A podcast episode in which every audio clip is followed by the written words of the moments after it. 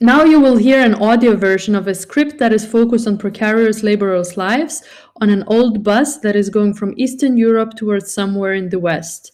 All the characters are fictional, but are informed by our co- collective histories and knowledge of labor migrations, personal, family, collective, as well as by our respective fieldworks.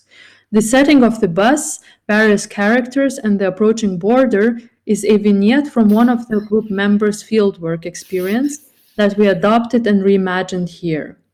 So, somewhere on the bus in between Tbilisi and Stockholm on a random summer day in 2021. Where are you going, Milica? Oh, I have an IT job offer in Stockholm. My sister is already working there. You have, you have, you you plan to leave Serbia? I worked 15 years in Vienna in the 70s and 80s. Not bad. I have an Austrian pension now, but I'm not that kind of person who can sit at home and do nothing. I have my own company now in Slovenia. Well, actually, my job wasn't bad. Nice salary. I worked as web developer through this portal. The only thing was that I needed to work late during the night because of the time difference with Canada. So why to go to Stockholm? Is it cold up there? Oh, they changed the rules. I need now to pay so much taxes back to the state. I will spend more than half of my earnings on taxes in the future. Until now, nobody working on the internet was taking care about this, really. You work through the internet? Yes, yes, uh, more than 100,000 people work on such jobs in Serbia at the moment. I just bought a flat in Belgrade. Now, I cannot pay back my loan with a salary. Sanya rushes in. Oh no, I think I lost my phone. Have you seen it somewhere? I can't find it anywhere. I must have left it at the gas station while I was buying coffee. I have to get back. Uh, driver, can we can we please go back? I only can. No, no, no way. It would take us an hour to go back and forth. And I have a flight from Zagreb to Stockholm in four hours to get to this job interview I told you about. I cannot waste time for phone searching in some gas station in Serbia. You should have been more careful. You are so egoistic. I need it. Everything is on my phone. All the contact details, everything. I need my phone to get my job in Croatia. I'm supposed to start waitressing tomorrow on Krk. My boss will kill me. Well, you're not the only one who has to work. Well, maybe your technology will one day replace my job. Uh, Sanya, don't worry. There will be other phones. You are traveling to the seaside, don't stress yourself so much. And the job in Croatia doesn't pay that much anyway. How much you're going to earn there, huh? 700 euros. For standing on your field 12 hours jumping around rich British. You know what you should do? You go to Germany instead. It's much better money. I have this company in Slovenia where I could register you and then you can go to work in Germany and to pick asparagus, a nutritious vegetable. I will pay you 10 euro per hour and I can handle all of the paperwork for you. Asparagus. I actually been researching asparagus farming for the last five years for my PhD. I had to stop after the university was restructured. Our department was downsized and there were no more scholarships. But I still need to earn money from somewhere and, and pay my rent. Did you know that the Nazis stopped planting asparagus because they thought it was not rich enough in calories? But nowadays, people in Germany seem to love it. I have heard about it. I don't know. It might be good to actually collect these asparagus in the field, especially having researched so much about their history. But what about my phone? I really need it. We have to go back. Oh, while we were talking, have you noticed? We were driving for 10 more minutes further from your phone. Now, it makes totally no sense to turn back.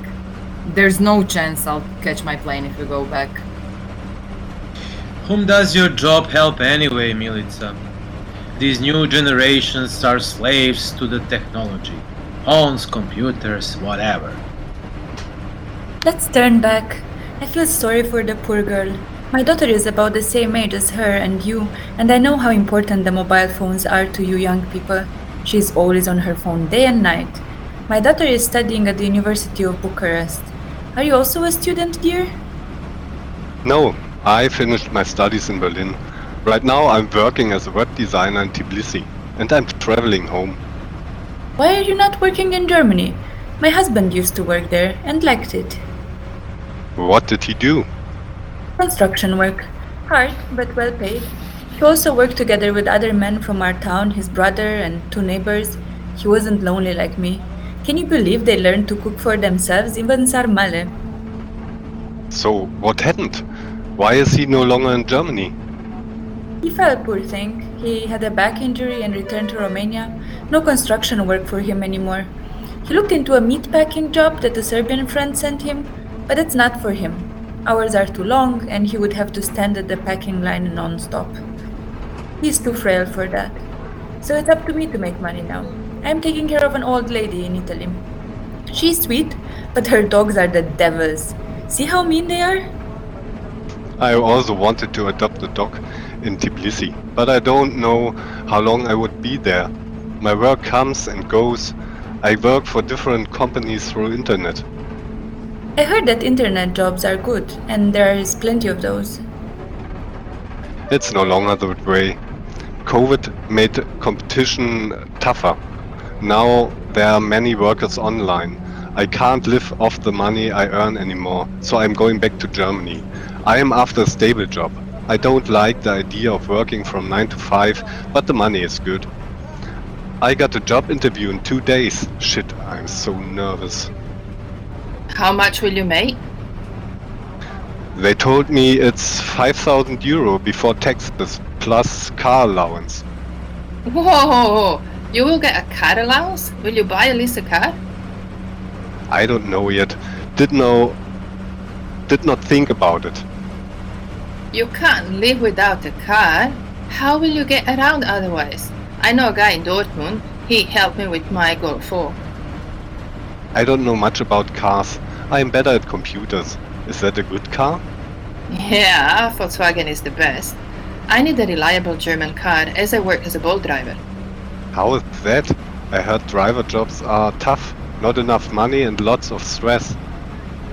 I li- I really like it. It's way better than my previous job. I used to work on the assembly line in Slovakia putting together computers. That laptop that you're using right now, it's one of those that we put together in the factory in Slovakia. That is such skilled work. Nah, it's not. It's a screwdriver job. We just put com- components together. I had to stand for 10 12 hours. Sitting down was not allowed. Imagine how swollen my legs were at the end of each shift. So much work for so little money.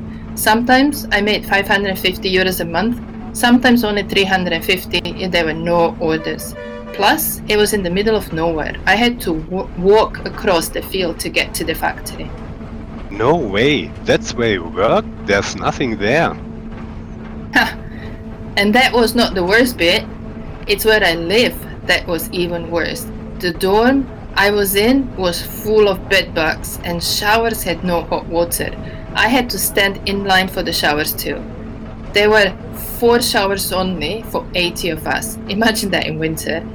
All in all, work was shit, but at least I got EU work papers and I'm in Germany. Why did you like being a taxi driver so much?